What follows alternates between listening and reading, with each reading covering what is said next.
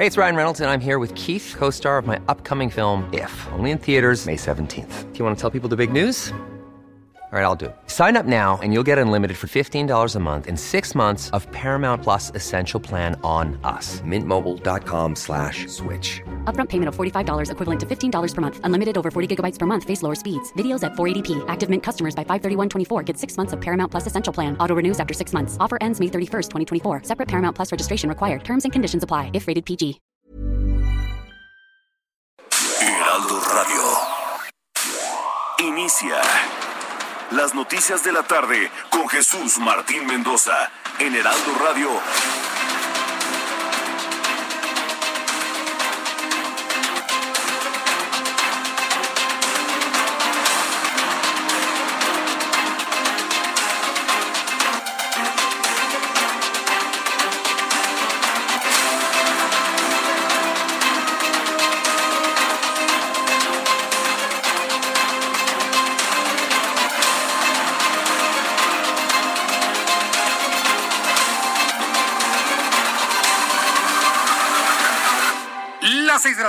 En punto, hora del centro de la República Mexicana. Bienvenidos, muy buenas tardes. Iniciamos el Heraldo Radio de esta tarde del 7 de octubre del año 2020. Súbale el volumen a su radio. Yo soy Jesús Martín Mendoza y le tengo toda la información importante que ha ocurrido hasta este momento. Que toda la agenda informativa, absolutamente toda la agenda informativa ha cambiado en los últimos minutos en el momento de enterarnos de la muerte de Mario Molina, Premio Nobel de Química 1995 uno de los mexicanos más laureados, uno de los investigadores más laureados. Mire cómo son las cosas.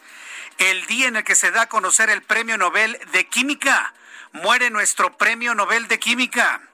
En el momento en el que se extinguen los fideicomisos y con eso se mata a la intelectualidad, se mata a la investigación científica de este país, muere Mario Molina. Qué significativo esto, ¿eh?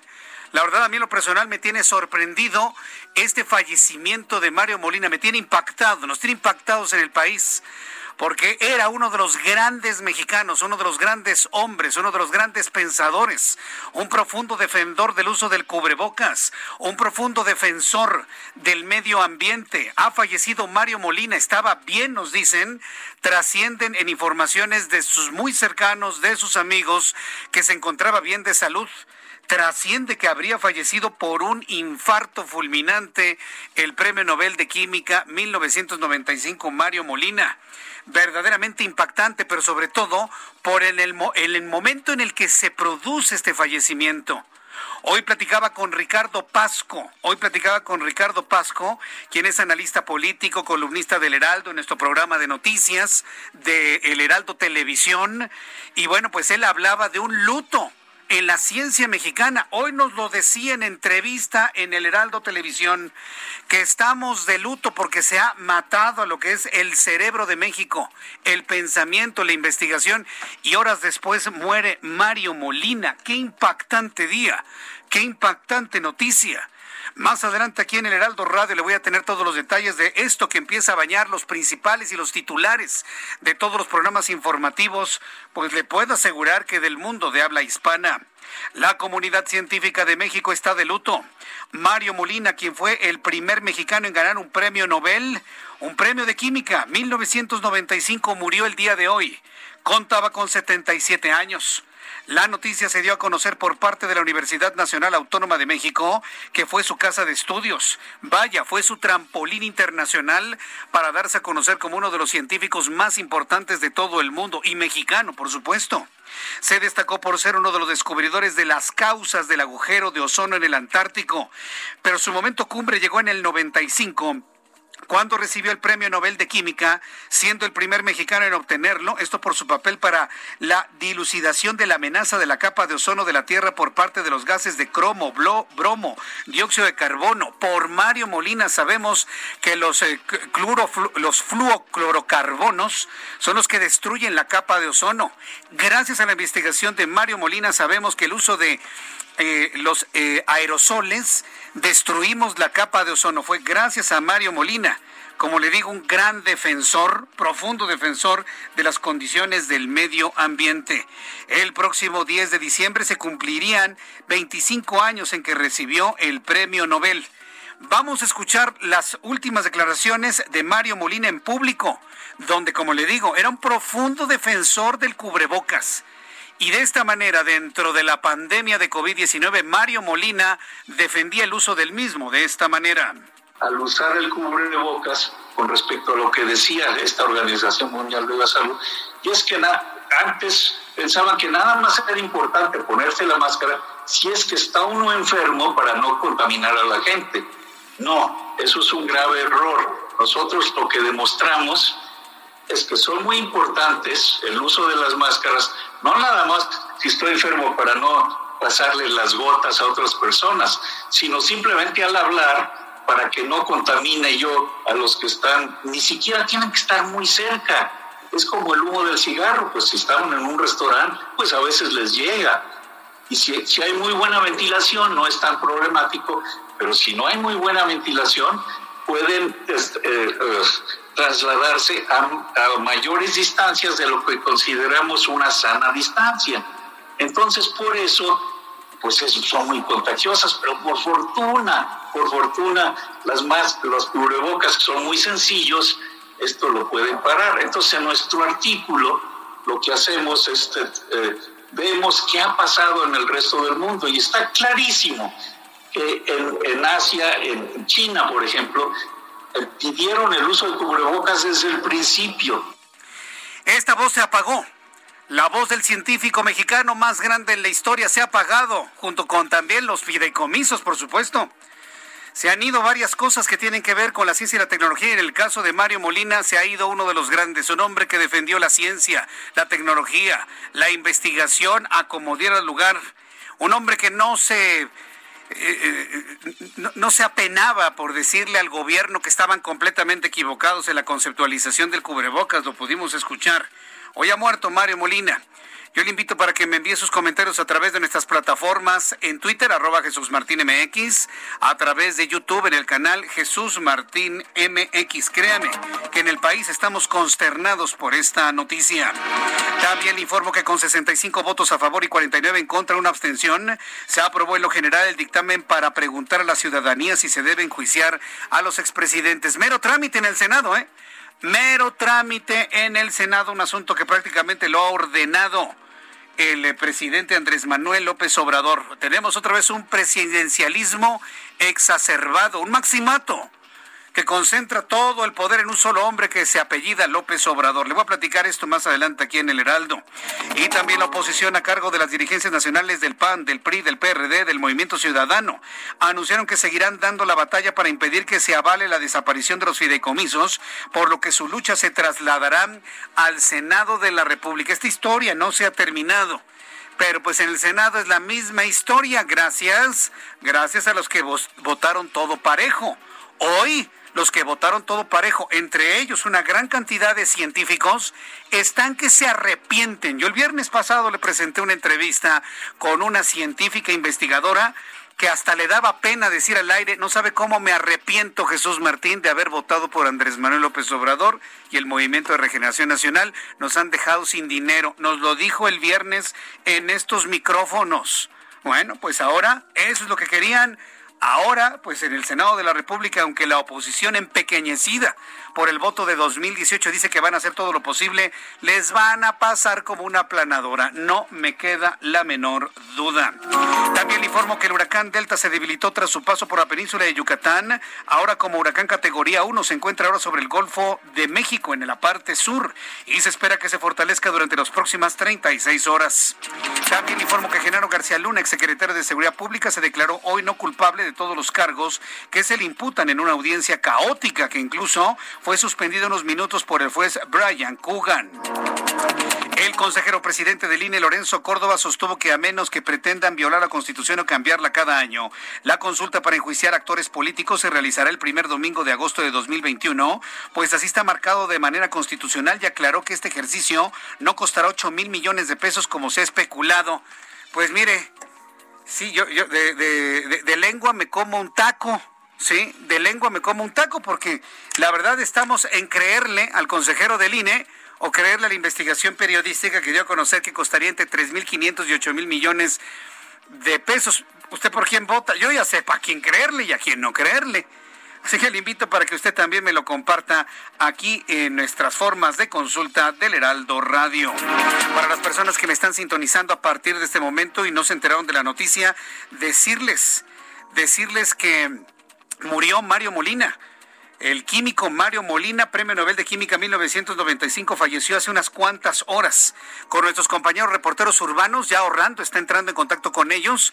Vamos a tener comunicación porque se está haciendo un... Eh, una valla, vamos a llamarlo así, un convoy para trasladar sus restos desde su domicilio en el poniente de la Ciudad de México hasta pues las, eh, la zona eh, eh, donde van a ser velados sus, restos. Entonces vamos a estar muy atentos de ello. Ya se preparan nuestros motorreporteros para ir siguiendo todo el trayecto del vehículo que lleva los restos de Mario Molina hasta el lugar donde será velado. Le voy a tener todos los detalles más adelante aquí en el Heraldo Radio. Yo creo que inclusive requiere hasta un homenaje, ¿eh? Yo creo que Mario Molina requiere un homenaje nacional requiere un homenaje nacional. Yo espero que al menos el gobierno de la Ciudad de México esté pensando en rendirle algún tipo de homenaje al gran Mario Molina. Estoy a la espera del flujo de estas informaciones para tenérselas aquí en el Heraldo Radio en cuanto estas surjan. A partir de hoy, la Secretaría de Seguridad Ciudadana de esta capital habilitó un sistema de infracciones de tránsito para consultar el historial de amonestaciones por Internet, así como de notificaciones por correo electrónico y mediante mensajes SMS. El jefe de la Oficina de la Presidencia de la República, Alfonso Romo, reconoció que en México la inversión es poca y está orientada a los proyectos estratégicos del presidente Andrés Manuel López Obrador. Y ya nos dimos cuenta, como no tienen dinero, extinguen los fideicomisos, como no tienen dinero, extinguen la modalidad 40 de la ley 73, como no tienen dinero, extinguen el fideicomiso para la salud. Como no tienen dinero, están echando mano de todo, dando el mensaje que no les importa que todo lo demás no interesa, que todo lo demás no es importante. Es verdaderamente grave este mensaje que está lanzando la presente administración. También informo que este miércoles fue liberado bajo fianza el ex policía de Minneapolis, Minnesota, Derek Chauvin. ¿Se acuerda usted de Derek Chauvin? Es el policía que mató a George Floyd, al hombre negro que murió bajo su rodilla cuando le pedía clemencia y finalmente lo asfixió y lo mató. El hombre está libre el hombre que provocó una verdadera guerra entre blancos y negros en los Estados Unidos. Está libre, nada más pagó una fianza. Hasta se parece a otro país que yo conozco, no sé si usted lo conozca también. Hasta se parece otro país que yo conozco. Está libre Chauvin, el asesino de George Floyd, a quien mantuvo varios minutos presionándole el cuello con la rodilla y finalmente lo mató. Toda esta información ha generado una gran cantidad de reacciones en los Estados Unidos y le tendré los detalles más adelante aquí en el Heraldo Radio.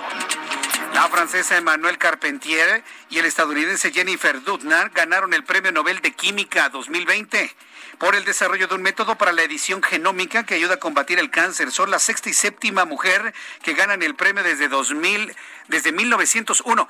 Imagínense, lo que descubrieron estos dos científicos, o bueno, sí, descubrieron el mecanismo para poderlo hacer, Emmanuel Carpentier y Jennifer Doudna, tiene usted su información genética, imagíneselo como una tira. Bueno, pues aprendieron a editarla, encontrar la parte de las bases nitrogenadas de una cadena de ácido desoxirribonucleico, quitar la información que genera un cáncer y editar la cadena, es decir, curar enfermedades a nivel genético. Es verdaderamente extraordinario. Se llevaron el premio Nobel por esta investigación. Y eso es lo que le digo. El gran drama, lo impresionante es que hoy, hoy que se que, se están, eh, que cumpliría 25 años de haber recibido el Premio Nobel de Química Mario Molina, en este año y en el día en que se da a conocer el Premio Nobel de Química 2020, Mario Molina fallece son de esos misterios de la vida y de la muerte inexplicables. El mismo día que se da a conocer el ganador del Premio Nobel de Química 2020, muere Mario Molina, Premio Nobel de Química 1995. ¿Usted tiene alguna explicación?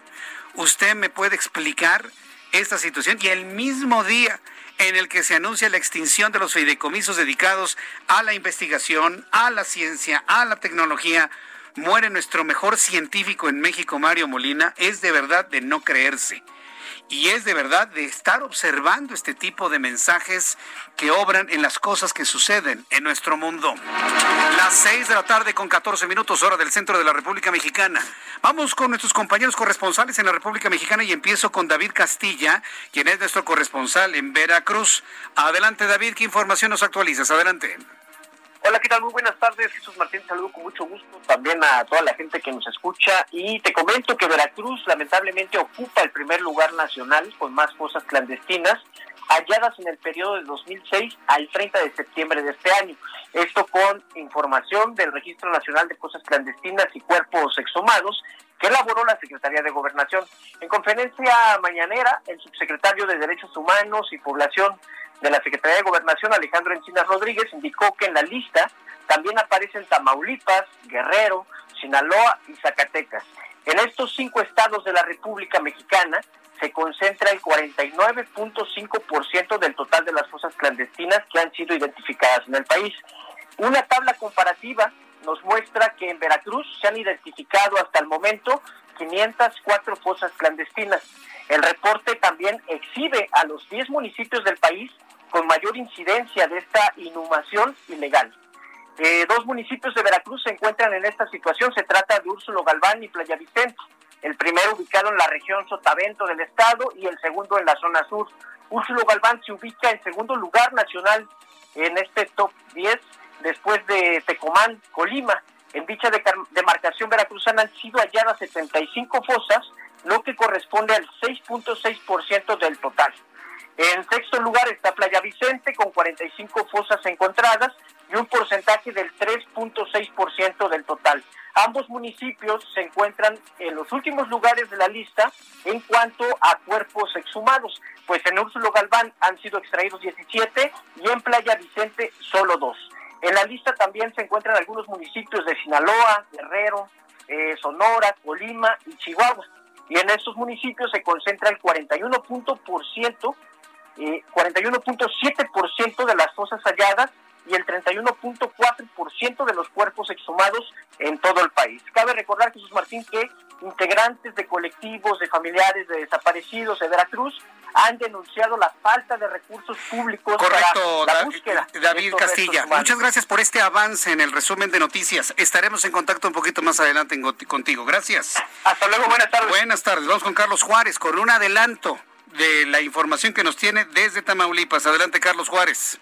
Hola, ¿qué tal? Muy buenas tardes, un gusto saludarte a ti y a todo tu territorio. Te comento que el gobernador Francisco García Cabeza de Vaca, pues expuso que la extensión de estos 109 fideicomisos aprobado en lo general por los diputados federales, principalmente de Morena, va a impactar eh, negativamente a la entidad tamaulipeca, principalmente en temas que tienen que ver con la modernización de las aduanas, así como de los puertos, incluso algunos que tienen que ver con las obras, con los excedentes que se logran obtener por parte de las APIs. Hay que mencionar que también el mandatario, en su rueda acá en Tampico, mencionó que, bueno, la Comisión Nacional del Agua no tiene recursos para los seis drenes pluviales que ayudarían a evitar inundaciones en esta zona en caso de alguna tormenta o huracán. Así la información desde Tamaulipas. Gracias por la información, Carlos Juárez. Muy buenas tardes. Bien, pues ya en este momento son las 6 de la tarde con 18 minutos. Vamos a quitar el fondo, vamos a terminar nuestro resumen de noticias, Emanuel, porque en estos momentos le invito a que le suba el volumen a su radio. Tengo comunicación con el doctor Carlos Amador Bedoya. Él es director de la Facultad de Química de la Universidad Nacional Autónoma de México. Doctor eh, Carlos Amador Bedoya, gracias por tomar nuestra llamada telefónica en un día verdaderamente de luto para la ciencia, para la investigación, para la química en nuestro país, doctor Bedoya. Buenas tardes, sí, tiene razón. Eh, gracias por la invitación, pero sí el día es, es, es, es, funesto. El día es funesto. Mario Molina fue uno de los eh, científicos más brillantes, profundo defensor del medio ambiente. ¿Qué significa la pérdida de Mario Molina para la ciencia mexicana? Y, tomando en cuenta, fíjese lo que son las cosas, doctor. Hoy que se da a conocer el Premio Nobel de Química 2020, hoy que se extinguen los fideicomisos que apoyaban, impulsaba toda la investigación, fallece Mario Molina. ¿Qué significa para México esta pérdida? Yo, yo quisiera centrarla en la pérdida para la comunidad científica, para la comunidad en particular de química, por todo el apoyo, todo el todo el, el, papel que jugó el doctor Mario Molina, dadas, dado su prestigio, dado su premio Nobel, todo el papel que jugó para apoyar a esta comunidad y lograr cosas, lograr uh, apoyos para nuestra ciencia, apoyos para nuestra educación, en química en particular, pero en general en la ciencia.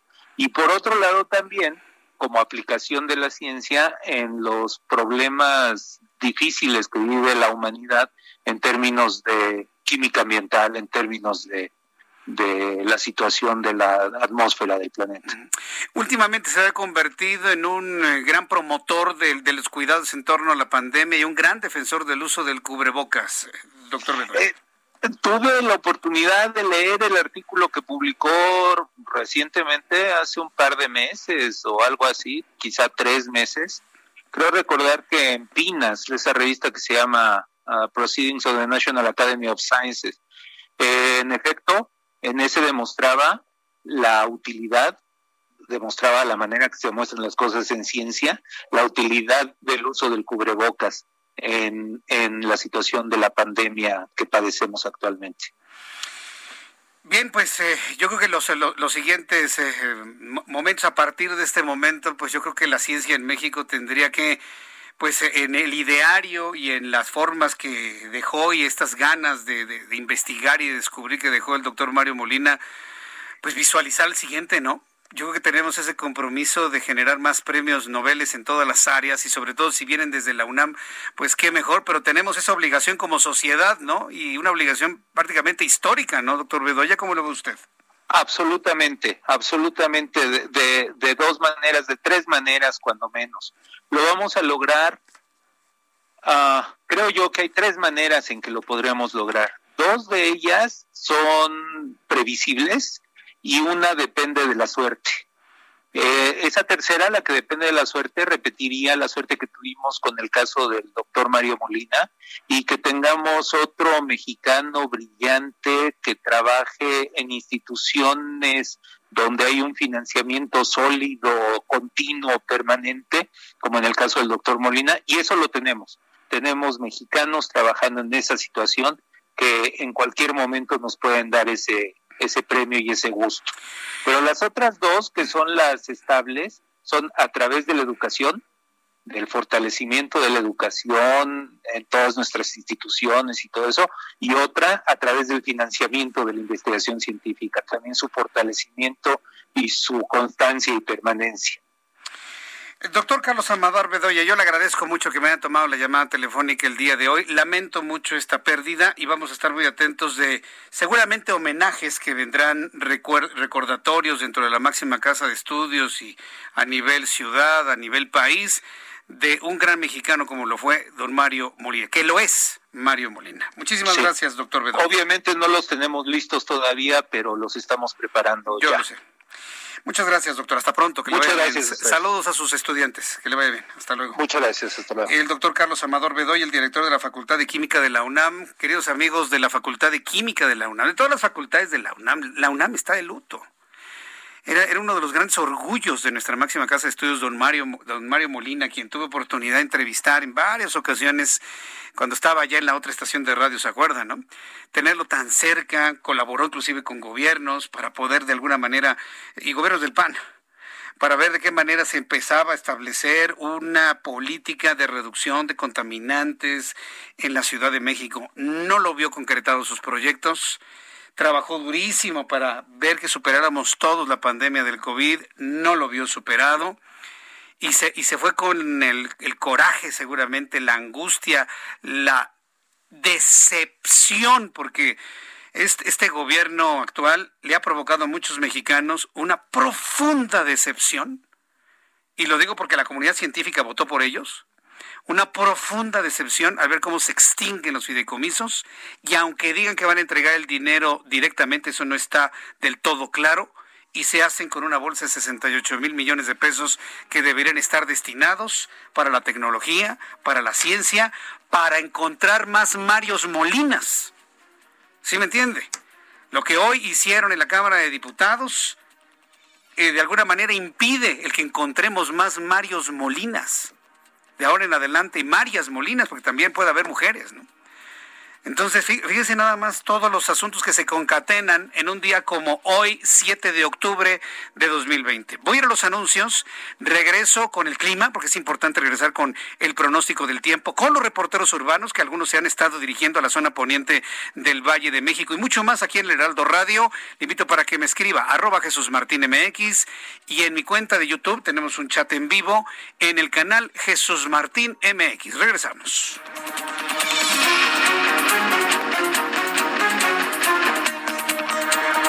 Escuchas a Jesús Martín Mendoza con las noticias de la tarde por Heraldo Radio, una estación de Heraldo Media Group. Heraldo Radio.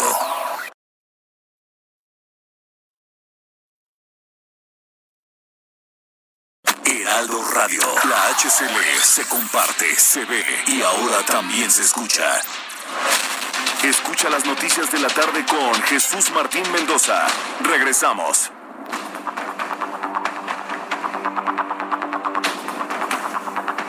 Las 6 de la tarde con 30 minutos hora del centro de la República Mexicana. Vamos con mi compañero eh, Gerardo Galicia, quien nos tiene información de vialidad. ¿Dónde te encuentras en este momento, Gerardo?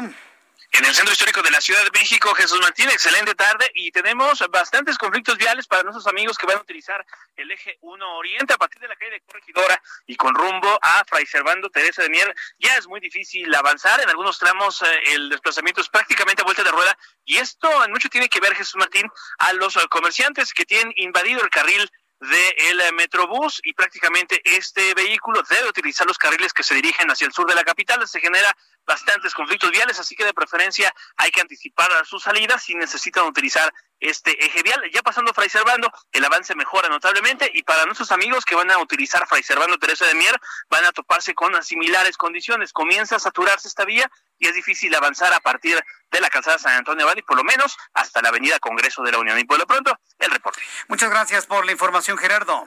Hasta luego. Hasta luego, que te vaya muy bien. Vamos con mi compañero Daniel Magaña. ¿En dónde te ubicas, Daniel? Adelante.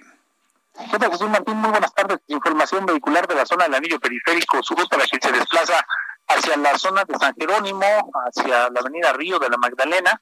Encontramos carga vehicular solamente en los carriles laterales para incorporarse hacia la zona del Nóvalo de San Jerónimo, pero los carriles centrales avanzan con regularidad en dirección hacia la avenida Toluca, o bien las personas que utilizan a esta hora el periférico sur para desplazarse hacia la zona de la avenida Barranca del Muerto, en sentido opuesto va en aumento la actividad vehicular, sobre todo automovilistas que se incorporan hacia la zona de la carretera Picacho Jusco. El reporte de Jesús Martín, muy buena tarde. Gracias por la información, Daniel.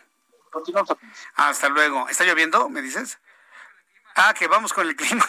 Es que me, hace Orlando así una señal de que está lloviendo. Dije, ¿qué está lloviendo? Es que fíjese que aquí, en contrario lo que, contrariamente a lo que ocurría hace algunos años, pues no tengo ni una ventana, ¿no? Entonces no veo lo que sucede hacia afuera. Bueno, vamos a revisar las condiciones meteorológicas para las próximas horas. El Servicio Meteorológico Nacional nos informa sobre la presencia del huracán Delta y la onda tropical número 39 viento con rachas de 100 hasta 120 kilómetros por hora. Se piensa que habrá un, se pronostica, es decir, un oleaje de 3 hasta 5 metros de altura en la costa norte de Quintana Roo, lluvias muy fuertes e intensas, descargas eléctricas en Yucatán, Quintana Roo, Campeche y Tabasco. Mire, el peligro no ha, no ha cedido, ¿eh? no ha pasado el peligro en la península. Es más, le podría decir que están todavía ante la posibilidad de una caída de lluvia muy, muy fuerte que pueda seguir ya no arrancando árboles, tirando espectaculares y arrancando techos, ¿no? Pero sí provocando algunas inundaciones. Por eso es muy importante mantenernos al 100% atentos de lo que en materia de pronóstico del tiempo está ocurriendo. Dice el Servicio Meteorológico Nacional que esta noche el huracán Delta de categoría 1 ha bajado mucho su categorización, continuará moviéndose sobre el Golfo de México. Su amplia circulación ocasionará lluvias puntuales intensas, acompañadas de descargas eléctricas en Tabasco, Campeche, Yucatán, Quintana Roo. Lluvias muy fuertes en Chiapas, así como chubascos con lluvias puntuales fuertes. Tamaulipas, eh, fuertes Tamaulipas y Veracruz. Las lluvias mencionadas podrán ocasionar incremento en los niveles de ríos y arroyos, desbordamientos, deslaves e inundaciones en zonas bajas de los estados mencionados.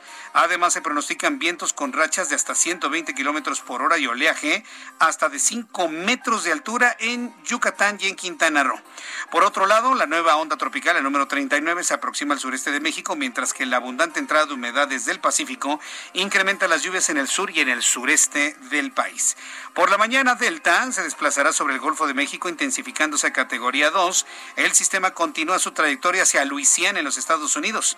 Sin embargo, su extensa circulación en interacción con un canal de baja presión continuará generando lluvias muy fuertes sobre el sureste del país y la península de Yucatán. En pocas palabras, Delta es tan grande que cubre todo el Golfo de México. Todo el Golfo de México. Y mientras esté provocando lluvias en Luisiana, estarán sus efectos de tormenta tropical afectando Bronzeville, afectando Matamoros, afectando Veracruz en su parte norte, centro y sur, e inclusive hasta la península de Yucatán, así como lo escucha.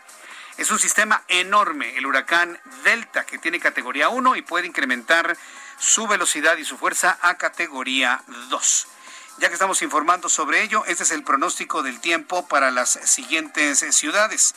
Amigos que nos escuchan aquí en el centro del país, la temperatura en estos momentos está en 17 grados. Para mañana se prevé un amanecer igual de frío que el día de hoy. En el sur poniente del Valle de México, vaya frío que hizo el día de hoy. Y se espera que también el termómetro esté entre los 3 y los 4 grados mañana al amanecer, con una temperatura máxima de 23 y en este momento, como le digo, 18 grados Celsius.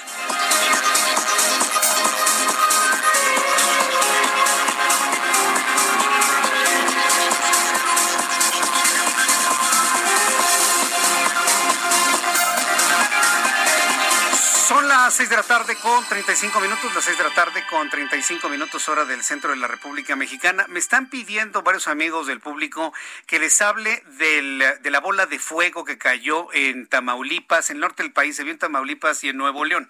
Un poco más adelante le voy a platicar de este meteorito. No es un meteorito, es, es un residuo, es, es un residuo rocoso que entró a la atmósfera, tan pequeñito que se incineró en la atmósfera en el momento de ingresar y, se, se, extinguió, se apagó, cayó en millones de pedazos de polvo. En realidad no generó ningún tipo de problema, pero fue espectacular la noche de ayer en el momento que se vio este bólido, así se les llama, estos bólidos, este bólido que apareció en el norte de la República Mexicana. Un poquito más adelante le voy a tener los detalles de esto.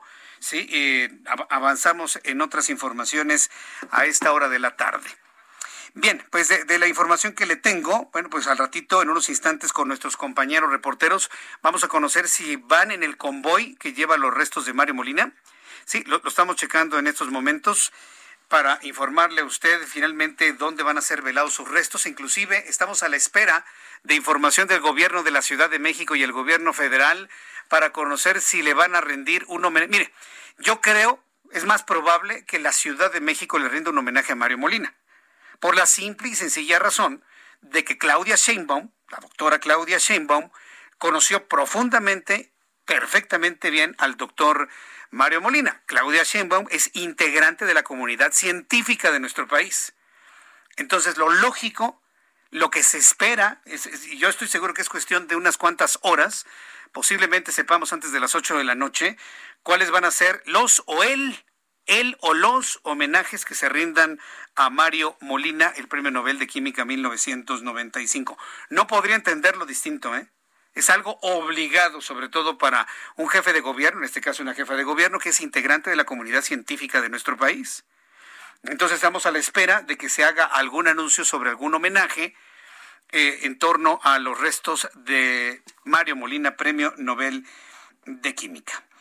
El Senado de la República, en otras noticias, mientras le tengo más información de Mario Molina, vamos al tema de los... Eh, eh, de los fideicomisos y de los fondos. El Senado de la República aprobó en lo general y en lo particular eh, la solicitud del presidente Andrés Manuel López Obrador, esto es de la consulta, ¿eh? para preguntar si usted quiere que juzguen, se juzguen a los presidentes del país, ya sabe, ¿no? Un, un, ejercicio totalmente inconstitucional. Ay, Jesús Martín, ¿cómo dices que una consulta popular va a ser inconstitucional? Pero, ¿cómo se te ocurre? No, sí se me ocurre, porque una consulta no puede estar por encima de la defensa de los derechos humanos de cualquier persona. Y ese era el punto precisamente de inconstitucionalidad cuando un derecho inferior se pone por encima de uno superior. Y dígame lo que me diga, el derecho a los derechos humanos, el acceso a los derechos humanos que implican la presunción de inocencia, no puede estar por debajo del derecho a consultarle a alguien si está de acuerdo o no está de acuerdo. A nadie le podemos preguntar si está de acuerdo o no está de acuerdo en respetar el derecho humano de alguien. Sí, porque en este momento yo le puedo decir, ¿sabe qué? Yo no estoy de acuerdo en que le respeten su derecho humano a usted. ¿Qué me va a decir? Si yo en este momento le dijera a usted que me está escuchando, yo no estoy de acuerdo en que le respeten a usted sus derechos humanos, manda usted hasta firmas en Change. ¿Sí? Ah, bueno, pues eso es lo que sucedió con la pregunta y la consulta popular. Pusieron un derecho de consulta, que aparentemente es muy justo, por encima de un derecho humano superior, que es el derecho a los derechos humanos y la eh, presunción de inocencia. ¿Cuál es el antecedente que se sienta? Pues que entonces yo podré de alguna manera poner a consulta si le respeto su derecho o no. ¿Cómo ve? Que yo tengo derecho a eso. Ah, lo voy a poner a consulta, ¿eh? porque yo no estoy muy de acuerdo. ¿eh? Lo voy a poner a consulta. No, pero es que no lo puedes consultar. Pone cuestionar Jesús Martín. No, yo lo voy a poner en consulta. Y que sea el pueblo el que diga, no yo. Bueno, pues el Senado de la República hizo un mero trámite, ¿eh? prácticamente oficialía de partes prácticamente oficialía de partes en la petición del presidente de la República. Qué pena, ¿no? Entonces avalaron así rápidamente realizar una consulta popular para preguntar a la ciudadanía si se debe enjuiciar a expresidentes por posibles actos de corrupción y otros delitos. Con 64 votos a favor, 43 en contra y una abstención, se aprobó en lo particular con las modificaciones aceptadas el dictamen que expide la consulta popular. Dicho dictamen se remitió a la Cámara de Diputados para ser discutido y en su caso aprobado. No se vaya con la finta. Por lo menos usted que escucha el Heraldo Radio, que es usted una persona entendida, culta, que lee, que se informa, no se vaya con la finta de la consulta popular. Ay, no, pues qué magnífico, histórico, ¿no? Como, como escribía la senadora, ¿sí? Citlali Hernández. Ella decía, no, no, no, no. Grandísimo la consulta popular por encima de los derechos humanos. Solamente se puede entender una argumentación así con alguien que viola de manera consuetudinaria los derechos humanos, nada más, y que no los entienden. Entonces, claro, estoy hablando de los derechos humanos bien entendidos, bien establecidos y, correctamente entendidos, a eso me refiero. Entonces ya pasó por el Senado de la República, ahora pasa al Ejecutivo para su promulgación. Consumatum est. ¿Cuánto va a costar? 3.500 millones de pesos. Hoy Lorenzo Córdoba dice, no, no, no, ¿cómo creen? No, eso no va a costar. Va a costar menos, pues sí, pero nos va a costar dinero que en este momento no tendríamos. A ver, ¿por qué vamos a destinar dinero de los fideicomisos? Porque eso va a terminar pasando para preguntar a la gente si se aplica o no se aplica la ley en contra de los presidentes, ya ni siquiera en contra de los presidentes, dentro de cualquier actor político. Esto incluye gobernadores, presidentes municipales y ministros de la Suprema Corte de Justicia de la Nación. Así como ustedes redactaron su pregunta, también los incluye. ¿Cómo la ve? Así que nos, nos vemos en el futuro, ¿no? Nos vemos en el futuro, por supuesto.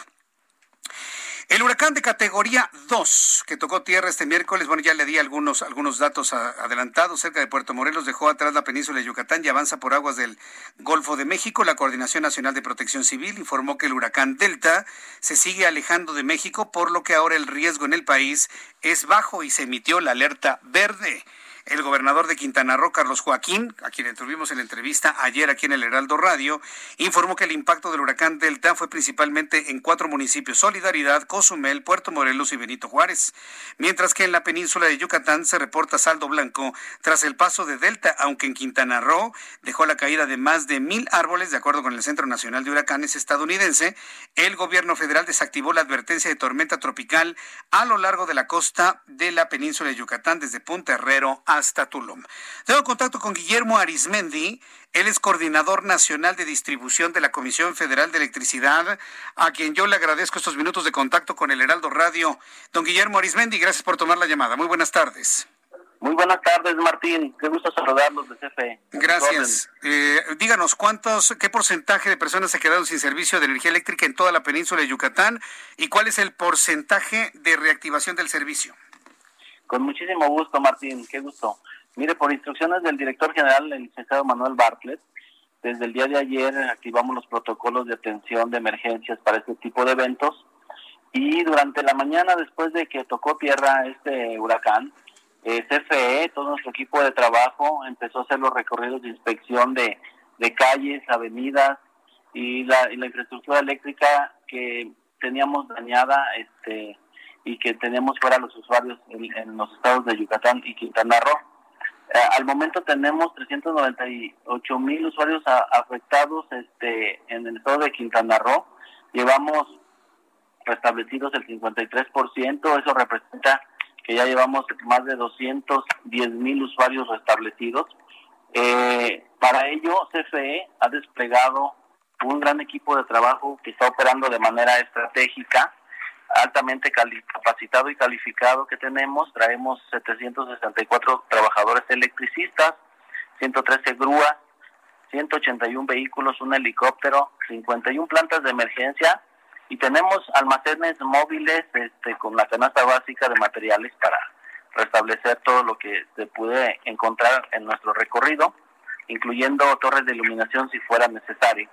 Obviamente estamos priorizando a los usuarios cuyo servicio es fundamental para la continuidad, como son pues el sector salud por lo de esta pandemia y, y, lo, y los que tampoco no están en esa situación, gasolinería, sistemas de agua potable para que la gente pueda tener sus servicios básicos y estamos atentos a lo que el Sistema Nacional de Protección Civil, que, está instalado también, eh, mantenemos una estrecha comunicación con todas las autoridades del gobierno federal. A ver, ¿me repite el porcentaje de reactivación del servicio, de reconexión del servicio? Tenemos el 53% de usuarios restablecidos de un total de 398 mil usuarios.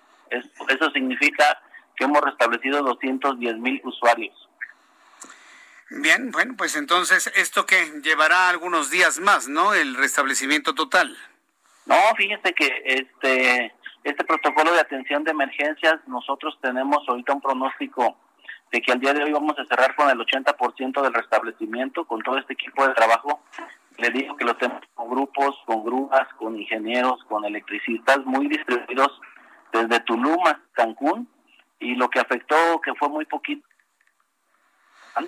ahí tenemos 33 mil usuarios afectados, llevamos más 15% restablecidos. Y al día de hoy vamos a cerrar con el 80% del restablecimiento de esto de este total que se nos afectaron desde la mañana ¿eh? y mañana en el transcurso del día estaremos al 100% eh, restablecidos el suministro de energía eléctrica en la península de Yucatán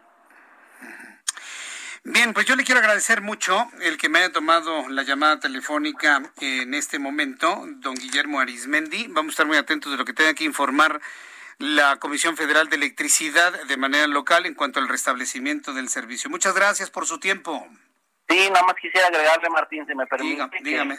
Que, darle un mensaje a toda su audiencia y a, a nuestros, nuestros paisanos de la península que CFE se encuentra trabajando para regresar el suministro de energía eléctrica afectado al menor tiempo posible.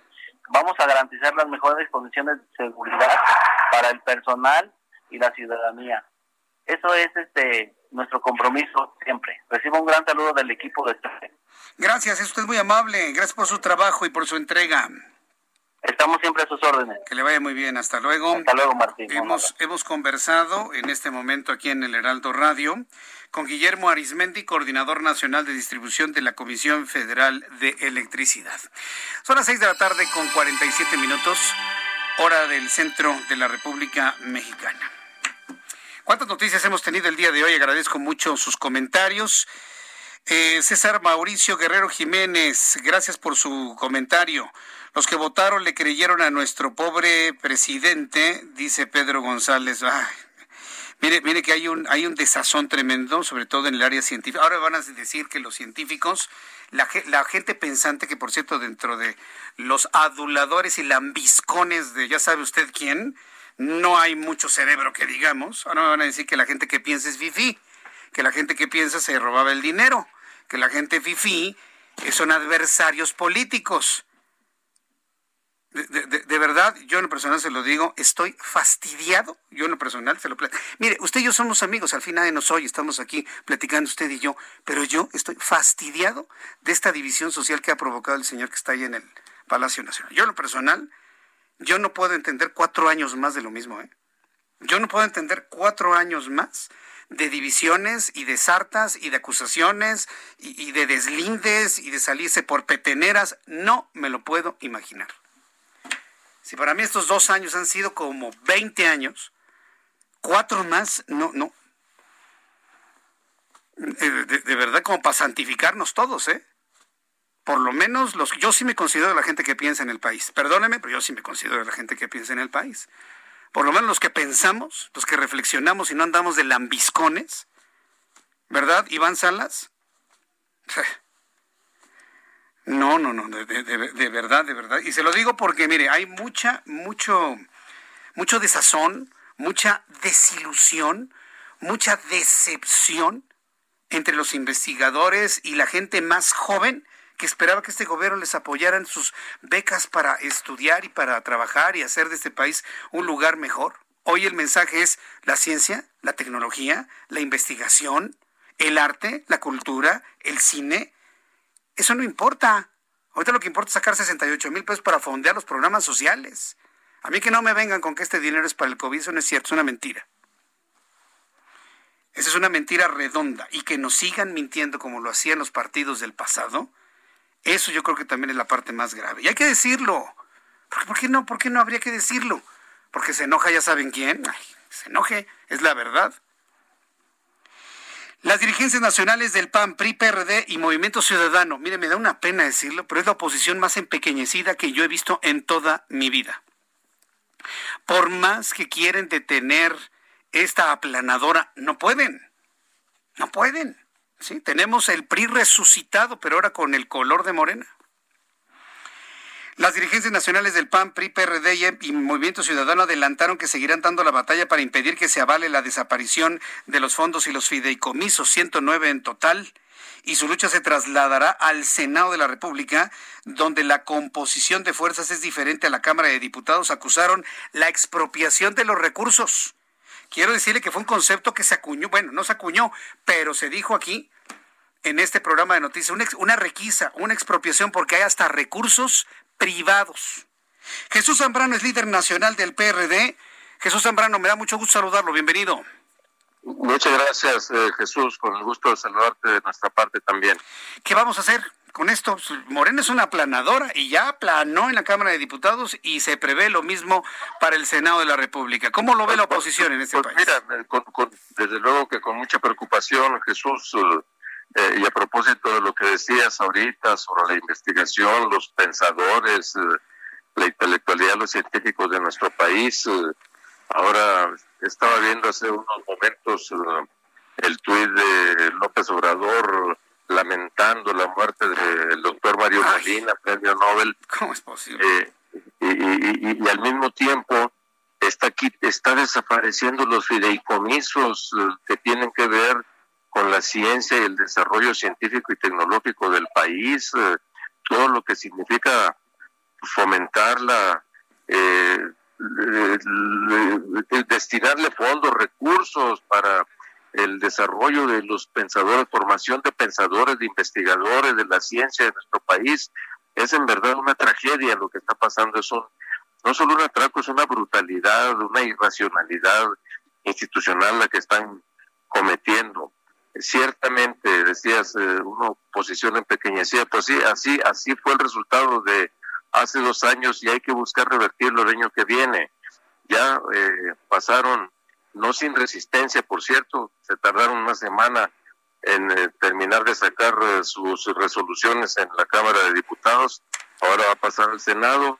Allá ciertamente hay una pues correlación diferente, pero finalmente Morena y sus aliados siguen teniendo mayoría, a ver si ahí hay un poco más de oídos abiertos, hay un poco más de inteligencia que la de los eh, irracionales y feligreses que obedecieron solo las órdenes de López Obrador en San Lázaro. Pero, a pues ver, dígame una cosa, Jesús Zambrano, verdaderamente estamos, la, la parte pensante de este país, tan a merced de lo que digan estas personas que de manera irreflexiva van a la cancelación de fideicomisos que van a dejar de apoyar a la ciencia la tecnología, a la parte pensante del país, al deporte, al arte, a la- al cine, vaya hasta los desastres naturales.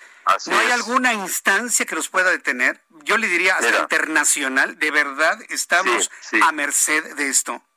Hoy precisamente en en una reunión virtual que tuvimos uh, con la representación de la comunidad científica y académica del país, eh, precisamente los presidentes de los cuatro partidos que eh, hemos armado un bloque de contención que no ha podido contener lo suficiente, pero ahí estamos actuando juntos, eh, que hay un conjunto de compromisos internacionales de México como Estado mexicano eh, con otras instituciones, con la ONU, con gobiernos de otros países, con organismos de investigación internacional eh, que, que aportaron fondos a los fideicomisos que hoy, que en estos días están por terminar de extinguir eh, y que vamos a recurrir a ellos porque tienen razón, o sea, hay una expropiación de fondos privados que además violan el derecho internacional y vamos a recurrir también a esas instancias internacionales. Hay que recurrir a todo lo que se pueda, eh, Jesús. Muy bien, y lo, y lo vamos a llevar el seguimiento. Jesús Zambrano, muchas gracias, un fuerte abrazo.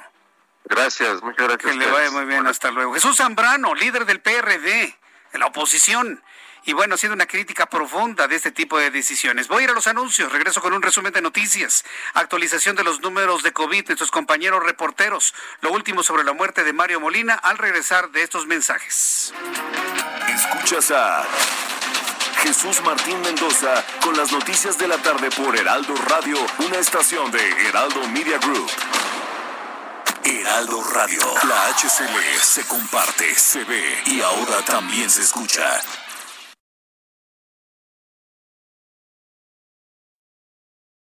Heraldo Radio, la HCL se comparte, se ve y ahora también se escucha. Escucha las noticias de la tarde con Jesús Martín Mendoza. Regresamos.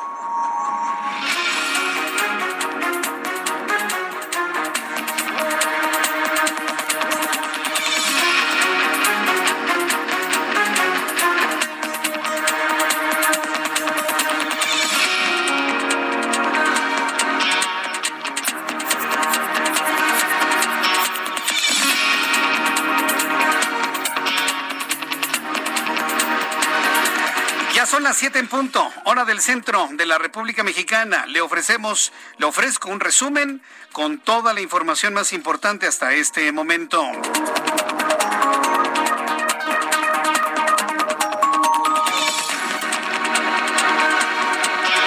En primer lugar, le informo que al enterarse de la noticia del fallecimiento del Premio Nobel de Química Mario Molina, Marcelo Ebrard, Jesús Ramírez, Claudia Sheinbaum y el presidente de este país ofrecieron mensajes en redes sociales para el científico egresado de la UNAM. Hasta ahí. Luego de ser hallada culpable por el delito de homicidio culposo tras el colapso del colegio Repsamen durante el sismo del 19 de septiembre de 2017, Mónica García Villegas tendrá que acudir a una nueva audiencia para conocer el fallo final de su sentencia y el monto de reparación del daño. Este miércoles, la exdirectora de la escuela compareció ante el Tribunal de Enjuiciamiento del Poder Judicial de la Ciudad de México, donde estableció una nueva audiencia para el próximo 14 de octubre. La Fiscalía General de la República retiró el servicio de escoltas con el que contaba el exdirector de la Agencia de Investigación Criminal Tomás Cerón de Lucio y su familia, motivo por el cual el, exman- el exmando policíaco promovió un amparo. Cerón, quien es buscado a nivel internacional por existir una orden de aprehensión en su contra por los delitos de tortura, desaparición forzada y en contra de la Administración de la Justicia, tenía para su protección 24 elementos, cuatro carros blindados y cuatro más de seguimiento. Le quitaron la, vigilancia Tomás Cerón. Si alguien le quita la vigilancia a Tomás Cerón, ¿qué es lo que están provocando? Pues claro, claro, están poniendo en riesgo su vida, por supuesto. Y eso lo hizo la administración actual. Las mujeres policías que participaron en la contención y resguardo de marchas feministas en la Ciudad de México serán ascendidas. En una ceremonia, la jefa de gobierno externó su orgullo a la policía de la Ciudad de México al asegurar que sus elementos demuestran cada día mayor valor, honestidad, entrega, así como solidaridad y apoyo a la ciudadanía. Yo, yo creo, doctora Sheinbaum, que se merecen un ciento por ciento de aumento a su salario. Digo, si usted me permite la sugerencia, doctora Sheinbaum, yo creo que las eh, mujeres policías se merecen que les dupliquen el sueldo, por lo menos. Créame que ese es uno de los mejores homenajes que se le puede dar a un policía. La Organización Panamericana de la Salud advirtió el miércoles sobre una intensa transmisión de COVID-19 en el Caribe, incluso en lugares considerados de buen manejo de la pandemia como Cuba y Jamaica, y pidió no bajar la guardia para frenar la propagación del virus. Silvain Aldigieri, gerente del incidente para COVID-19 de la Organización Panamericana de la Salud, dijo que Trinidad y Tobago y Bahamas reportaron un incremento importante en la transmisión, desde entonces subrayado que en este último caso la complejidad es mayor por ser un archipiélago. El presidente de los Estados Unidos, Donald Trump, regresó hoy a trabajar al Salón Oval. Seis días después de haber dado positivo la prueba de COVID-19, informó la Casa Blanca. El vocero del, el vocero del mandatario Brian Morgenstern dijo que el presidente estaba en una reunión de información sobre las negociaciones del paquete de estímulos a la economía y el avance del huracán Delta que se dirige a costas de los Estados Unidos. Estas son las noticias en resumen. Le invito para que siga con nosotros. Le saluda Jesús Martín Mendoza.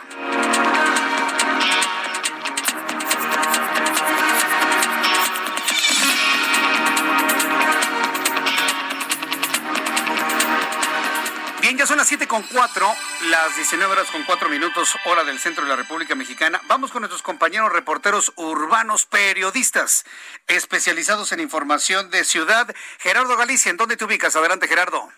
En el primer cuadro de la ciudad, Jesús Martín, excelente tarde y está disminuyendo ya la afluencia de vehículos sobre la avenida 20 de noviembre. Ya es opción para poder llegar a la zona centro de la capital. Solo no hay que abusar del acelerador. Para nuestros amigos que buscan llegar a la zona de Izazaga, lo que hemos encontrado es un avance bastante favorable. De lo más conflictivo, el bloque de carriles del lado derecho, justo llegando al eje central, pero eso se debe a la operación de semáforos. Y para nuestros amigos que salen del centro hacia el sur sobre la calle 5 de febrero, todavía esa opción está avanzando de manera aceptable. De lo más complicado, su cruce con el eje 2 sur, ya llegando a la zona del viaducto. Y por lo pronto, el reporte.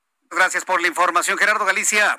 Hasta luego. Que te vaya muy bien. Vamos con mi compañero Daniel Magaña, que se ha trasladado, va trasladándose hacia la zona de Bosques de las Lomas. Adelante, Daniel Magaña.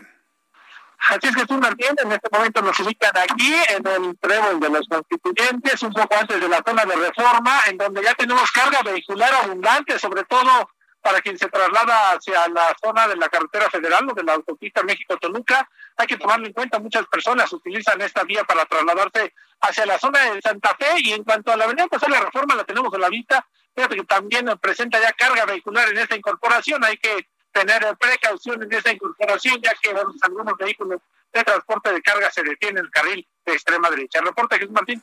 Buenas tardes. Gracias, muy buenas tardes. Vamos a regresar con Daniel Magaña, que nos va a tener más información en los próximos minutos. Para usted que me escuche y me ve, para que usted que me escuche en toda la plataforma del Heraldo Radio en la República Mexicana, y para usted que me está viendo a través de YouTube, quiero hacerle una muy importante invitación. Y quiero que pedirle a usted de una manera pues muy encarecida que tome nota, que ponga un recordatorio en su teléfono celular Quiero invitarle a que usted vea las escuche y vea las noticias con Jesús Martín Mendoza, con este servidor, con quien le habla. En el Heraldo Televisión, todos los días de 2 a 3 de la tarde. Y además vamos a hacer algo, vamos a pasar la voz con nuestros vecinos, con nuestros amigos, para que el televisor esté sintonizado única y exclusivamente en el canal 10. Le va a gustar, ¿eh? Yo le hablo de mi programa de noticias de 2 a 3 a las 2 de la tarde por el canal 10 de su televisión. A las 2 por el 10.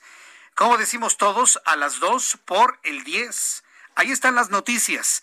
A la mitad de la tarde, a media tarde prácticamente, a la mitad del día conozca cómo va la agenda informativa del día y lo que esperamos para las siguientes horas. Así que si usted quiere conocer noticias antes de escucharme en la radio de 6 de la tarde a 8 de la noche, de 2 a 3 de la tarde las noticias con Jesús Martín en el Heraldo Televisión canal 10.1.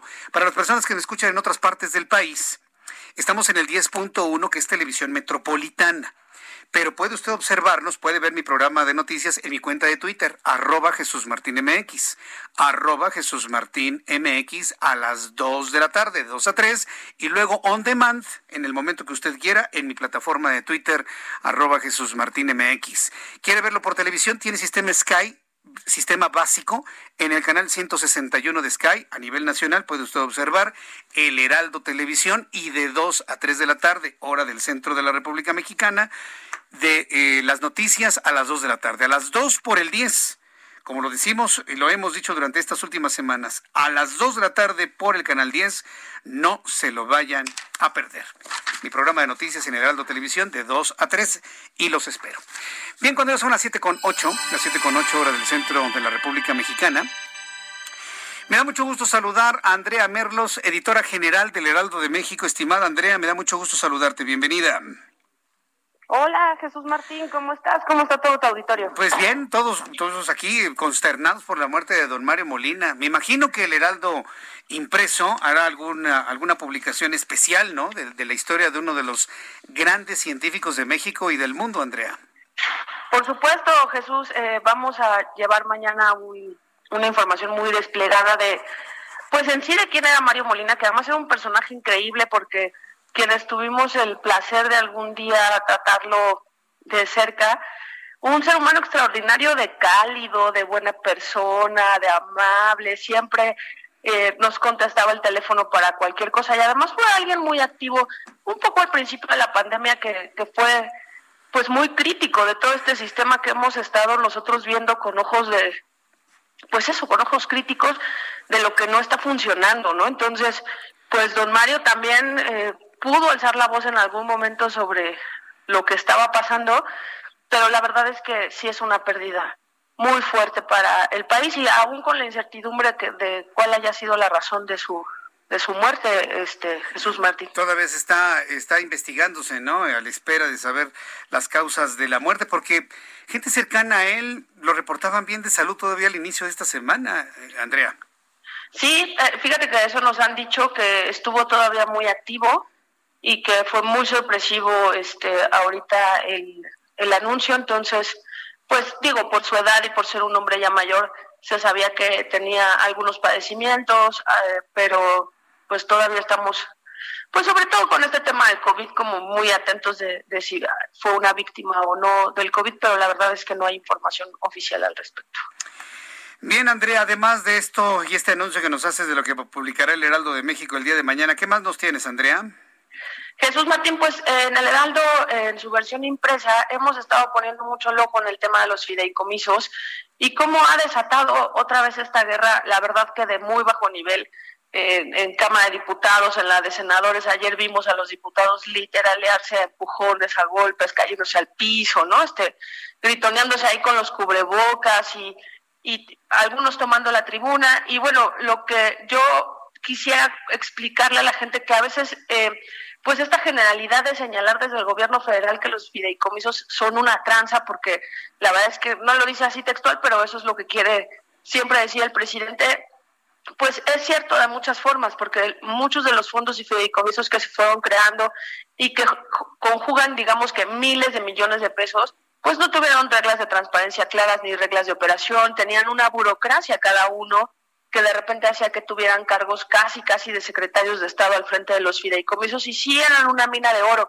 Pero lo que nadie está viendo, Jesús Martín, y todo tu auditorio, es el destino y el fin último de estos fideicomisos, que la verdad es que en la mayoría de los casos eran objetivos muy loables. Y, y, no se debe de perder de vista lo que se está sacrificando y lo que se está echando a la basura a partir de pretender terminar con una burocracia. La pudiste terminar y, seguir con estos programas, ¿no? Y en eso cruza no solo los fideicomisos que conocemos, Jesús Martín, que son a nivel hasta de, la, de obras muy grandes que nadie los está tocando, que también se basan en los fideicomisos, pero también hay otros como el de salud que fue el que se rescató gracias a este debate muy intenso con la oposición y que sí o sí Morena logró ceder en este tema que fue el fideicomiso de salud, para que no se le quiten, por ejemplo, las medicinas a los niños con cáncer. Y la gente y tu auditorio me dirá, pero pues, ¿cuáles medicinas? Si tenemos todo el año viendo a los padres de familia sufriendo, suplicando, haciendo todo lo que está en sus manos porque esos niños tengan medicinas si no hay, pues porque los fideicomisos, aunque estaban agendados, digamos, para este año, fueron pues congelados, esa es la palabra. El dinero está, pero no se ha soltado debidamente. Bajo este, esta circunstancia de solo ver lo negro de la burocracia, sí está muy mal, pero se debió de arreglar eso, insisto, no el fin último. Entonces, el fideicomiso de salud se queda. Ahora lo que sigue es saber cómo podemos empujar como sociedad para que ese fideicomiso sí llegue a los niños eh, que tienen un padecimiento de cáncer y que no están teniendo las medicinas, pero te pongo otros ejemplos que también son eh, importantes, como el de los deportistas, Jesús Martín, que nos cuesta tanto trabajo como país y que además la sociedad ponemos tanta, tantas apuestas, ¿no? Y exigimos tanto de nuestros deportistas y nos decepcionan tantas veces en, en muchas Olimpiadas o en muchos concursos, como también a veces nos llenan de alegrías que son nacionales, Jesús Martín, ¿no? O sea, y pasa hasta por el fútbol o por cualquier tipo de, deportista. Y bueno, en este rubro resulta que esos fideicomisos también ayudan a un deportista, por ejemplo, a hacer sus competencias previas a una Olimpiada y que cuestan mucho dinero, ¿eh? Ir a un país, llevarse su equipo, comprar su equipo, tener este un entrenador, tener terapia física, ¿no? Todo eso está en los fideicomisos y ahora no se sabe cómo van a financiar por ejemplo, a los deportistas. Y como esto, te puedo dar como muchos ejemplos de cosas más sociales, como el tema de mujeres, como el tema de refugios, de, atención a, a víctimas de violencia, y los que existen, que son los más, Jesús Martín, que insisto, son de obras, son hacendarios, son petroleros, ¿no? Esos siguen en la opacidad y parece que a nadie le importan ni a nadie le molestan además, ¿no? Entonces, la verdad es que sí, creo que hay un discurso que no, no es un doble discurso, es un discurso creo muy agresivo y se están sacrificando sectores que lo necesitan mucho y que como sociedad nos debería estar doliendo mucho más de lo que notamos que está pasando porque pues de repente el concepto de fideicomiso nos queda muy lejos, ¿no? O sea, qué será eso? ¿Y un fondo de qué? Pero todo este tema de los desastres naturales, afortunadamente el huracán que eh, llegó ayer a Quintana Roo no fue tan duro, pero la verdad es que tienen daños estructurales. Tabasco estuvo tres días inundadísimo, Jesús Martín, ¿no?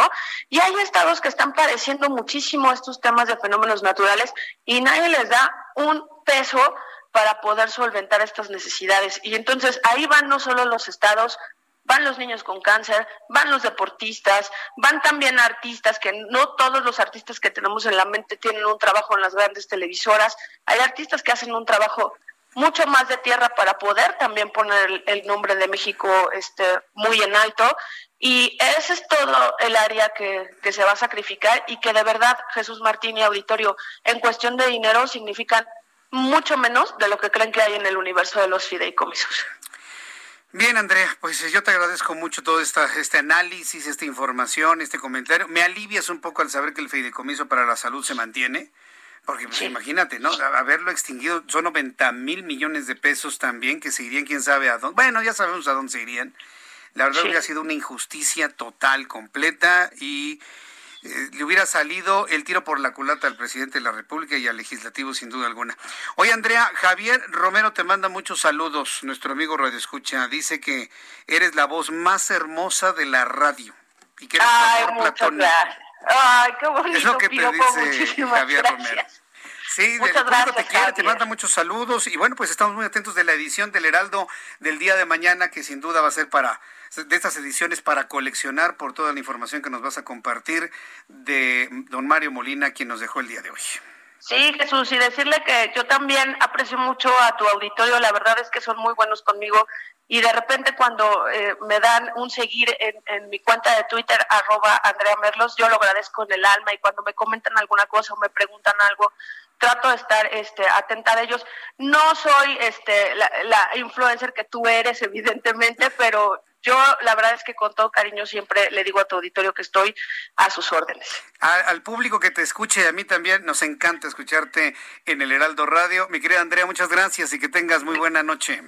Gracias, Jesús Martín. Saludos a todos. Saludos, que te vaya muy bien. Andrea Merlos, edictó, editora general del Heraldo de México. A partir de este momento, mire, se pone con todo su equipo de trabajo a armar la edición de mañana del Heraldo de México. Insisto, mañana tempranito, lo primero que tiene que hacer es buscar un Heraldo de México para atesorarlo, porque tiene mucha información, va a tener mucha información de don Mario Molina. Pero si usted quiere evitarse ese problema de tener que salir y buscar el Heraldo, suscríbase al Heraldo de México. De verdad, suscríbase al Heraldo de México. Entre a la página www.heraldodemexico.com.mx. En la parte de hasta abajo viene el contacto de suscripciones. Se suscribe, le llega todas las mañanas y vamos a recuperar algo. Así como estamos en esta recuperación, bueno, mantenimiento de la radio como un medio de comunicación muy eficaz, muy inmediato, así como estamos aquí en el Heraldo Televisión rescatando la buena televisión, por eso yo le invito a que me vea a las 2 de la tarde en televisión, en el canal 10, también rescatemos esta buena costumbre de leer periódico. Por momentos deje su teléfono celular a un lado, tome un periódico físico, ábralo, huélalo, siéntalo, sienta las fotografías, la redacción, el contenido, la selección de información, en fin, todo en un periódico de muchísima calidad, en un formato muy cómodo, un formato tabloide, eh, que le va a hacer recordar los mejores momentos de la prensa escrita en nuestro país. Y lo tenemos de vuelta con el Heraldo de México. Entonces, eso es lo que yo quiero invitarle. Suscríbase al Heraldo de México. Suscribiéndose al Heraldo de México, usted forma parte de esta gran familia del Heraldo Media Group, en donde hemos crecido para darle web, televisión y radio en toda la República Mexicana. Suscríbase entonces al Heraldo de México. Son las 7 con 19, las 19 horas 19 minutos hora del centro de la República Mexicana. Continuamos con la información aquí en el Heraldo. En unos instantes vamos a estar en contacto con Daniel Magaña. Él se ha trasladado hasta el inmueble donde se encuentran los restos de Mario Molina y su traslado. De nada, Javier Romero, de nada, de nada. Ya vi, ya vi que me dijiste que muchas gracias. A lo mejor te escribe al ratito, Andrea. Estate muy pendiente. Yo no lo sé. Hoy tiene mucha chamba, Andrea, pero pues en una de esas te escribe al ratito. Estaremos en contacto con Daniel Magaña en unos instantes más para que nos hable eh, y nos informe sobre el traslado de Mario Molina, quien ha perdido la vida el día de hoy. Bien, de, lo que nos comentaba Andrea Merlos, esto que le voy a informar de alguna manera ha quedado un poco rebasado. Pero mire, para los integrantes de lo que ellos llaman 4T, a mí no me gusta llamarlos así, usted lo sabe, porque esa no es labor ni de ellos ni nuestra, es labor de los historiadores en el futuro. Y yo ya le dije que para mí la cuarta transformación, la primera cuál fue? La independencia, la segunda la reforma, luego la, la revolución para mí la cuarta es la revolución sin armas. ¿Sabe cuál fue la revolución sin armas? Cuando ganó Vicente Fox y el PAN sacó al PRI de los Pinos luego de 70 años de gobierno. Para mí, históricamente, esa fue la cuarta transformación. El inicio de la alternancia. Si lo vemos desde el punto de vista político, ese es el parteaguas histórico cuando ganó Vicente Fox la elección presidencial. Ya lo demás, y luego con un presidente que se siente Benito Juárez, hasta se peina como él. No, pues estamos. Bueno, este miércoles, ah, entonces le decía, esta nota que le voy a compartir de alguna manera está ya un poco rebasada porque Andrea Merlos finalmente nos ha dicho que se ha eh, eliminado la posibilidad de cancelar el fideicomiso de salud. Insisto, para estas personas de la 4T, pues quién sabe, hoy, hoy aceptan y mañana lo vuelven a proponer hasta que se salgan con la suya. ¿eh? El miércoles, eh, tras la resolución de la Asamblea para discutir en lo específico la desaparición de los 109 fideicomisos, la bancada de Morena en la Cámara de Diputados reiteró la propuesta para incluir al Fondo de Salud para el Bienestar en el proyecto de disolución. Ayer el Congreso aprobó la iniciativa para desaparecer los fideicomisos y bueno, pues estos señores de Morena quieren desaparecer el Fondo de Salud. Ya nos dijo Andrea Merlos que quedó desechada esta posibilidad, en donde se habrían hecho de una bolsota de 100 mil millones de pesos, que incluía los recursos etiquetados para enfermedades catastróficas o de alto costo. ¿Cómo la ve? A ver, señores, los que votaron porque esto iba a ser diferente, que iban a tener más dinero. Bueno, pues hasta el dinero de su atención médica se los están quitando. No, lo van a entregar directo. ¿Cómo? Pues directo, Jesús Martín, sin intermediarios corruptos que se metían el dinero en la bolsa y quién sabe quién, seguramente los del PRIAN van a entregar, y, la carita así sonriente, ¿no? Los recursos directos. Así como las fotografías del, de los GIFs, ¿no? Que los ha visto el perrito, ¿no? Así todo sonriente. Y la pregunta es cómo. ¿Los van a formar del más chaparrito al más altote frente a Palacio Nacional para dárselos en efectivo en un sobrecito? ¿O qué? No han explicado nada. ¿Por qué? Porque no hay explicación, porque no hay reparto. Simple y sencillamente se quedan con la lana, no se reparte ya para el año que entra y se acabó. Pero bueno, sigan defendiendo lo indefendible. Al ratito voy a platicar con Clemente Castañeda, un poquito más adelante, coordinador nacional de Movimiento Ciudadano. Le voy a preguntar, Movimiento Ciudadano, ya platicamos con Zambrano sobre el asunto, el del PRD. ¿Qué opina Movimiento Ciudadano sobre el tema de los fideicomisos? Van a aceptar que se extinga esta figura, que es una figura administrativa, sobre todo cuando no han dado a conocer de una manera clara cuál va a ser la figura administrativa que habrá de sustituir a los fideicomisos. Ah, antes de ir a los mensajes comerciales, decirle que ya tengo los datos de COVID, los procesos se los informo después de los anuncios. Antes quiero saludar a quienes nos están enviando sus comentarios y opiniones a través de nuestra cuenta de Twitter, arroba Jesús Martín MX, arroba Jesús Martín MX. Don David Aponte, desde aquí le mando un fuerte abrazo, don David. Gracias por estar siempre en, eh, al pendiente y en sintonía y atento de mi cuenta de Twitter, arroba Jesús Martín MX. Carolina Sánchez, gracias. Jet Night, también muchísimas gracias. Antonio Macías, gracias por seguirnos. Eh, vaya Arboledas, el Internet nunca va a sustituir un periódico. Si no me creen, maten una mosca por Internet. Ay, vaya Arboledas. ¿Cómo no? Hay quienes utilizan el teléfono celular y lo avientan, vaya. Así, Sí, claro, por supuesto. Arturo Cesario. Andrea Merlos, me sumo a tu lista de seguidores. Estoy escuchando a Jesús Martín. Gracias, Arturo. Cerecero se lo enviamos a Andrea Merlos, por supuesto. Gabriel Chávez, gracias. Aurora Hernández. Me escribe Marco Coello. Me está mandando las cifras de COVID. En unos minutos la comentamos, Marco. Eh, poco futuro. Jesús Martín, quiero reportar que en la avenida San Francisco, en la alcaldía Magdalena Contreras, llevamos una semana sin agua y las autoridades no hacen nada. Gracias y muy buenas tardes. Mayra Nieto, hola Jesús Martín, mi familia y yo, a las 2 por el 10 en televisión. Saludos y bendiciones. Vamos a ir a los anuncios. Le invito para que eh, me escriba a través de mi cuenta de Twitter, arroba Jesús Martín MX, y en nuestro canal de YouTube, en donde tengo un chat en vivo. Aguas Chairos. Qué, qué, forma de insultar a algunas personas. Lo estoy bloqueando a los que insultan, ¿eh? No se preocupe. A través de mi canal de YouTube, Jesús Martín MX. Vamos a los mensajes y continuamos.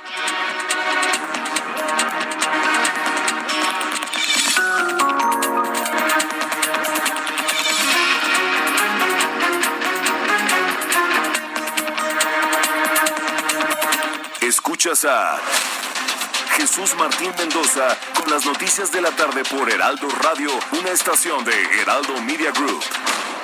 Heraldo Radio, la HCL se comparte, se ve y ahora también se escucha.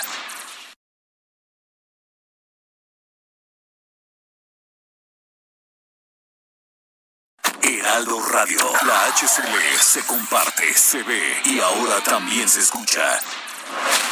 Escucha las noticias de la tarde con Jesús Martín Mendoza. Regresamos.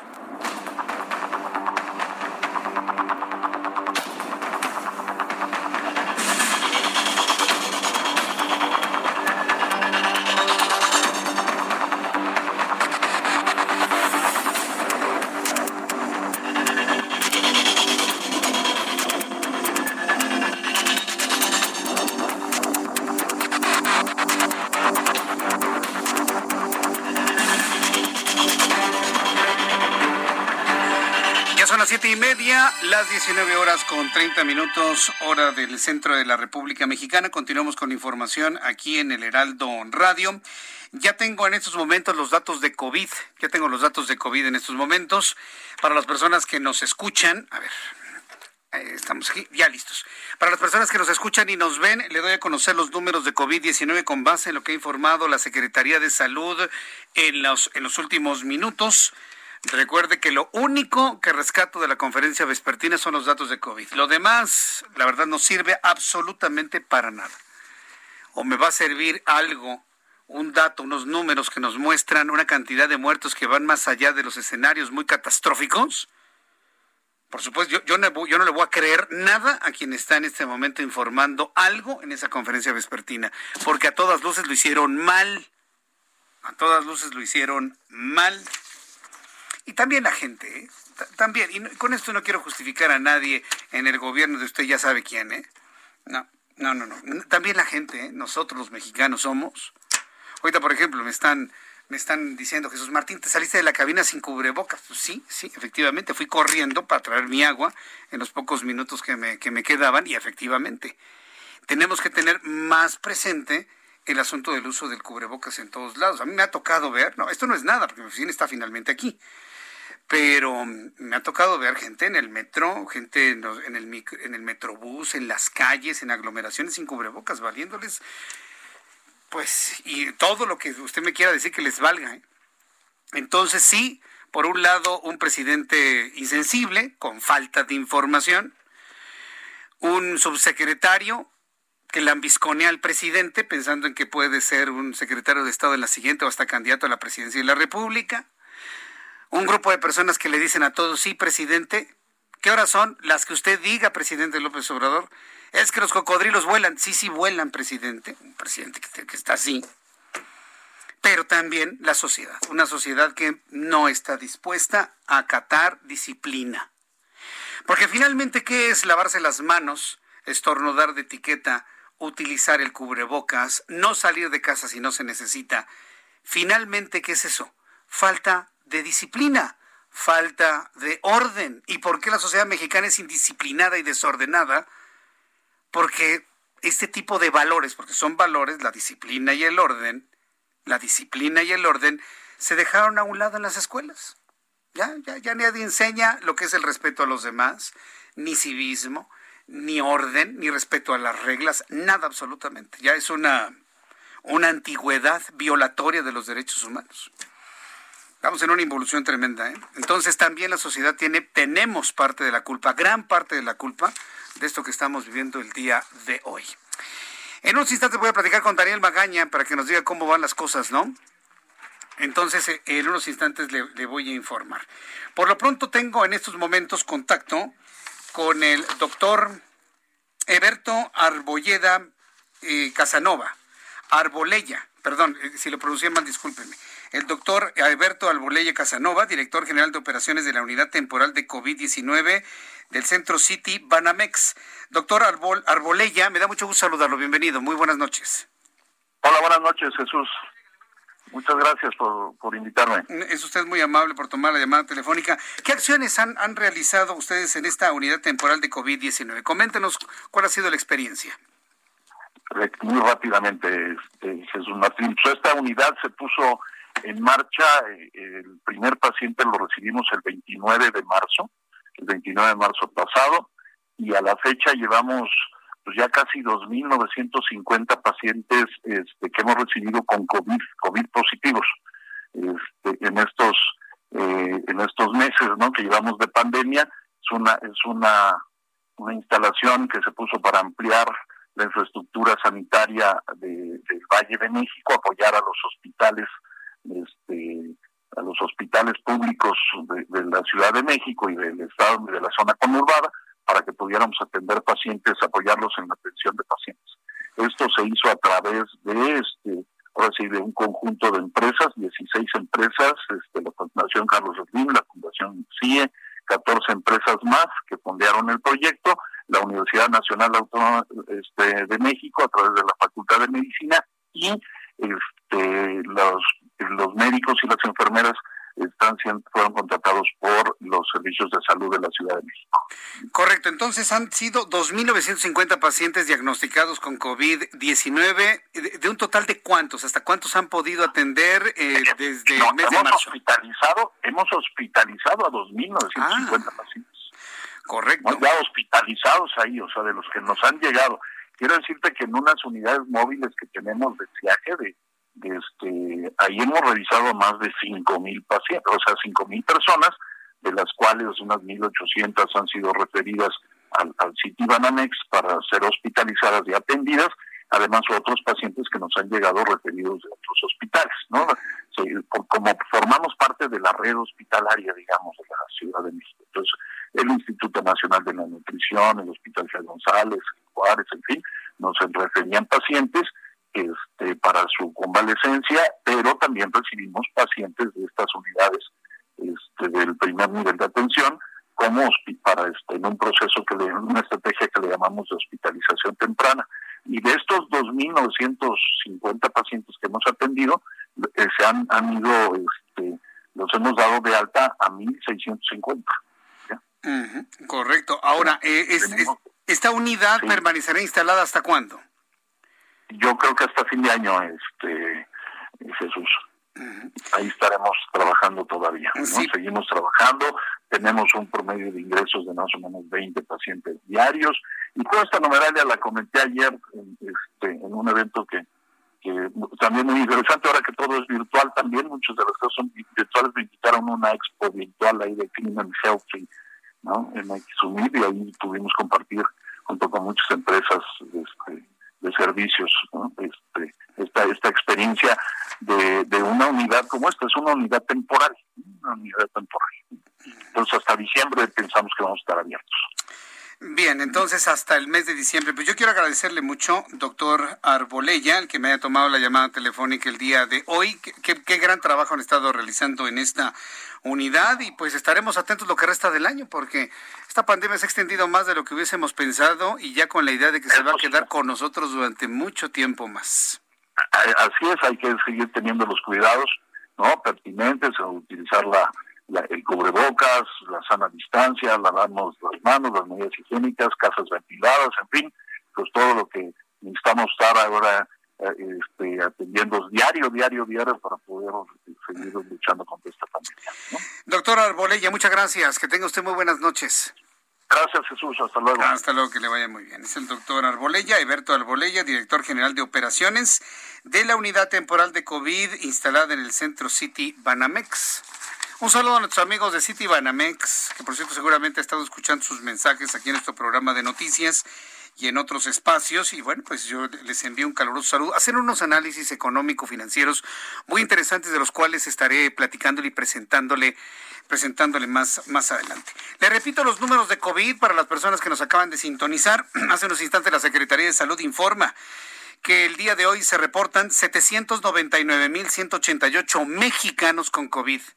Sí, mexicanos. El otro día hizo mofa el presidente de la República porque digo que son mexicanos. Pues, ¿qué quiere que diga? ¿Que son belgas? Presidente, son mexicanos los que están contagiados de, de COVID. 799.188 mexicanos con el COVID. De ayer al día de hoy, 4.580 mexicanos más. Número de fallecidos, 82.726 mexicanos muertos. De ayer al día de hoy, 378 más. Índice de letalidad 10.35%. Vamos con mi compañero Daniel Magaña. Él se ha trasladado hasta la zona de Bosques de las Lomas. Muy atentos del traslado de los restos del doctor Mario Molina. Adelante, Daniel. Así es, Jesús Martín. Bueno, pues estamos haciendo un recorrido en esta pues, zona, la octava sección de la Lomas de, de Chapultepec, precisamente en esta calle de Agüehuetes, eh, también la calle de Bosques de Acacias, en donde pues nos indicaban precisamente que pues, se realizarían pues parte el traslado de los restos del premio Nobel Mario Molina. Continuamos recorriendo toda esta zona. Fíjate que pues realmente no ubicamos mucha movilización ni tanto de personas, algunos automovilistas en esta zona, pero bueno, pues vamos a continuar recorriendo esta zona para tener pues más pormenores de, bueno, precisamente dónde se llevarán a cabo las exequias o qué es lo que pues se realizará en torno precisamente al fallecimiento del premio Nobel de 95 de Química, eh, eh, Mario Molina, aquí en esta zona de pues eh, la parte alta ya de esta zona de la alcaldía Miguel Hidalgo, Jesús Martín. Bien, pues estaremos atentos de, de, todo lo que suceda, de los traslados del lugar donde se van a velar los restos de Mario Molina. Muchas gracias, Daniel Magaña. Continuamos atentos, Jonathan. Continuamos atentos. Esto sucede en la zona de Bosques de las Lomas. Tengo en la línea telefónica Mariano Rivapalacio, periodista, colaborador del Heraldo Radio. Mi querido Mariano, qué gusto saludarte. Bienvenido. Muy buenas tardes. ¿Cómo están amigos del Heraldo Radio? Fíjate Jesús Martín que antes de la pandemia por COVID-19 aseguran los especialistas que el empleo femenino en México tenía una participación del 45.9%. Sin embargo, este se redujo a 36.4% enero a mayo de este año, datos que nos comparte la investigadora de la Escuela Nacional de Trabajo Social, Silvia Solís San Vicente. La también economista dijo a esta sección Bienestar H que la emergencia sanitaria repercutió en un número importante de hogares mexicanos debido a la ausencia de ingresos para satisfacer pues las necesidades elementales de la familia, por lo que hay que considerar que más del 50% del gasto se destina a la compra de alimentos. De ahí la importancia de contar con recursos suficientes para subsanar los gastos generales. Sin embargo, la situación, Jesús Martín, dicen se vuelve más compleja, porque miles de mexicanas tienen un trabajo informal, inestable y vulnerable, además de que sus remuneraciones pues son menores a las de muchos varones. Para el especialista, el tema de la mujer trabajadora tiene que ser visibilizado porque el empleo es el mecanismo más importante de distribución de riqueza. Y detalló que en México 10 millones de hogares tienen el sustento de mujeres, con lo cual queda de manifiesto su importancia y por ello la política pública lo debe considerar en su agenda para orientar y fomentar el empleo femenino. Esto es muy importante, Jesús Martín y amigos del Heraldo Radio, porque la mayor parte de las trabajadoras, de las mujeres que tienen un empleo, ganan dos salarios mínimos al día, menos de cinco mil pesos mensuales, lo que resulta insuficiente, bueno, pues para satisfacer sus necesidades elementales y las de sus familias. Y ya por último, el, el, confinamiento, este que se vino a dar a raíz de la pandemia, tú lo sabes perfecto, Jesús Martín, pues trastocó la estabilidad en los hogares, donde la mujer tiene diversas actividades a partir de que comenzó la pandemia. La mujer se ha convertido en madre, maestra, médico, enfermera, psicóloga y pareja. Y lograr todo este equilibrio, pues bueno, pues les ha generado estrés y mucha angustia. Por eso, la investigadora sugiere impulsar el empleo femenino y apoyar esta acción con investigaciones de desarrollo local, bueno, pues a fin de mejorar la distribución de los recursos en el ámbito regional y consideró también conveniente generar cohesión social, es decir, que se generen mecanismos de respeto, colaboración, sustento y redes para mejorar la forma de vivir. Hay los datos, querido Jesús Martín, eh, que quería comentar contigo y con la audiencia del Heraldo Radio de qué manera disminuyó la participación de la mujer a raíz de la pandemia por coronavirus en nuestro país. Del 45.9% Jesús al 36.4% en México. Fíjate que este, este coronavirus, esta pandemia ha resultado en un retroceso para la humanidad en todos los sentidos, ¿eh? retroceso económico, retroceso social, retroceso educativo, ahora hasta retroceso en las conquistas laborales de las mujeres. Es sorprendente este dato.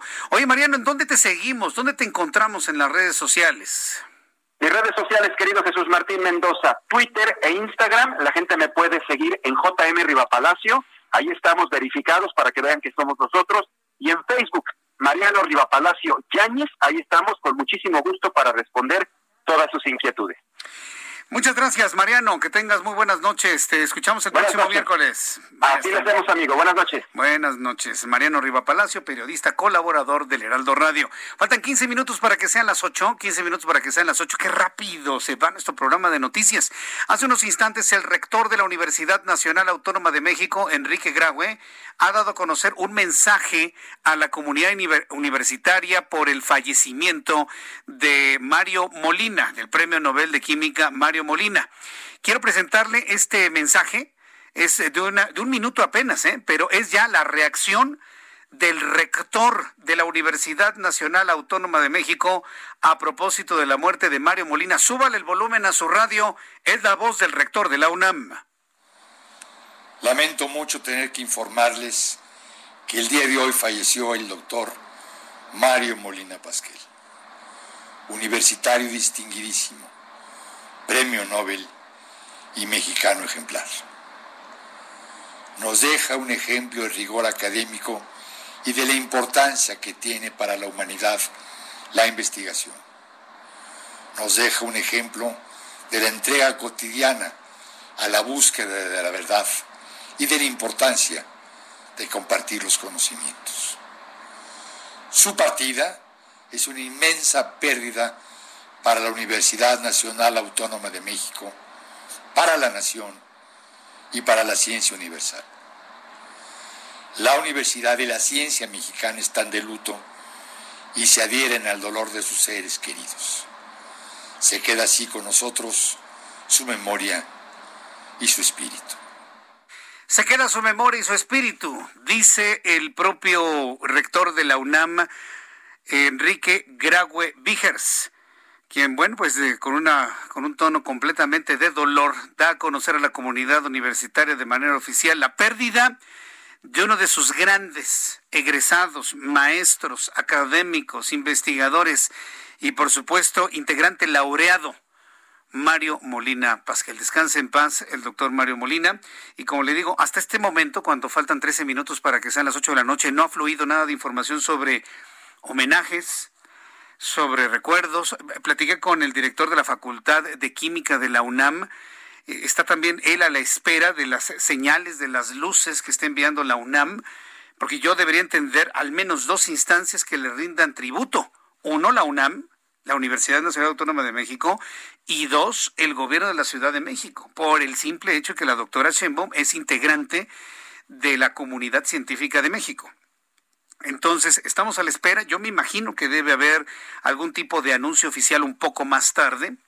Por lo tanto, yo le invito a que esté muy atento de los servicios eh, informativos del Heraldo Media Group en radio, televisión, prensa y web para conocer de estos homenajes. Tienen que ser, son obligados, vaya un hombre que puso el nombre de nuestro país, de la ciencia mexicana, en el lugar más alto. Y mire qué contraste, ¿no? De lo que nos ha tocado ver el día de hoy y vivir. Que se va uno de los grandes en el momento en que también extinguen los fideicomisos de apoyo a nuevos científicos, investigadores, estudiantes, artistas, cineastas, deportistas. Sí que es una pena, ¿eh? Sí, la verdad, ya estamos en, momentos que verdaderamente da hasta preocupación lo que estamos, lo que estamos viendo y viviendo. Bien, vamos con información de los Estados Unidos y el proceso electoral hoy, noche de debate. Cobertura especial, El Heraldo Radio, Elecciones Estados Unidos 2020. El Heraldo Radio, el Heraldo Televisión, web, prensa, todo el Heraldo Media Group, estamos ya preparando una gran cobertura del proceso electoral de los Estados Unidos en el mes de noviembre. Y por supuesto, llevamos la cobertura de los debates. Hoy debate de candidatos a la vicepresidencia de los Estados Unidos. No debe usted perdérselo, vale la pena llevar un seguimiento, aunque sea a la distancia, de qué manera tanto demócratas como republicanos desde la vicepresidencia defienden cada uno sus ideas y sus formas de ver a los Estados Unidos.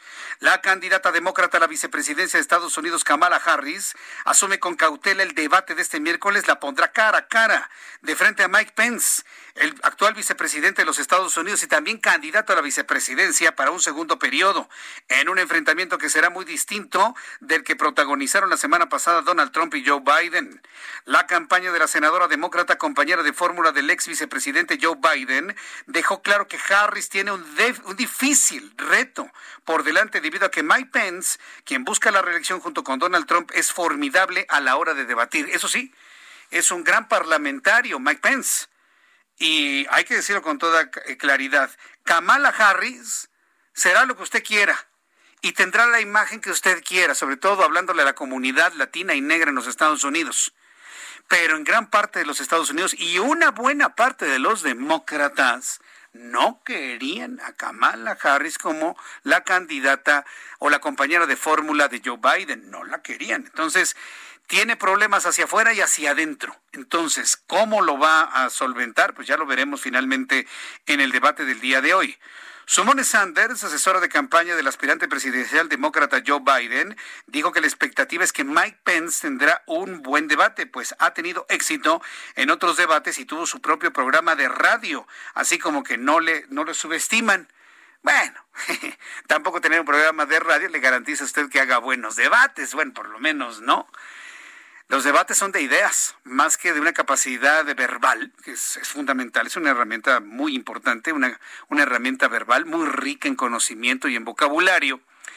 Lo importante está en el cerebro, hay que saber, hay que tener conocimiento de las cosas y en función del conocimiento de las cosas emitir una serie de planteamientos que acompañados con un juicio, pues de alguna manera pueden hacer rico y exquisito el debate. Fíjese que eso me recuerda cuando yo estaba en, en la escuela y en la universidad, los debates que armábamos. La verdad es que es un ejercicio importantísimo. Y si hablamos de ejercicio verbal, conceptualización y, ideología y defensa de las propias ideas, Mike Pence sí le lleva mucha delantera a Kamala Harris. ¿eh? Eso sí, muchísima delantera. Habrá que ver finalmente qué es lo que sucede en el debate del día de hoy. Si no puede verlo, no quiere verlo y demás, Mañana a las 2 por el 10, a las 2 de la tarde por el canal 10 de su televisión, a las 2 por el 10 te voy a tener un resumen de lo más destacado que incluyó este debate.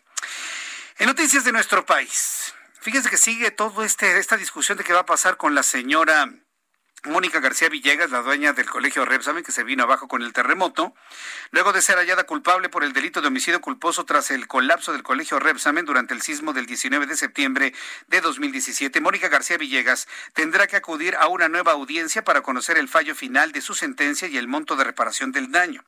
Este miércoles, la exdirectora de la escuela compareció ante el Tribunal de Enjuiciamiento del Poder Judicial de la Ciudad de México, donde se estableció una nueva audiencia para el próximo 14 de octubre octubre es lo que trasciende el día de hoy.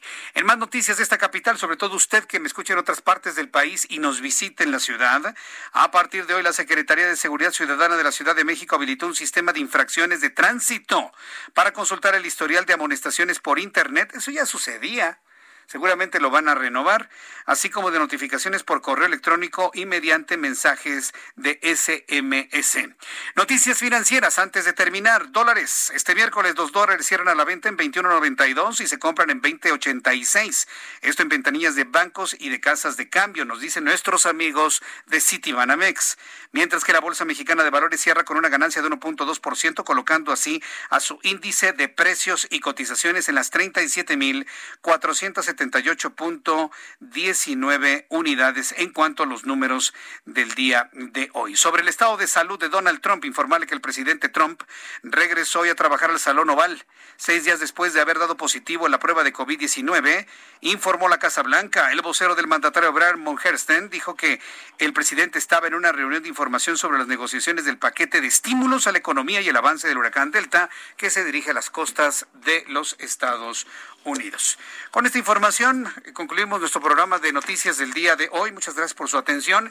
Le recuerdo que mañana en punto de las 2 de la tarde en el canal 10 de su televisión, El Heraldo Televisión con Jesús Martín Mendoza, a las 2 por el 10.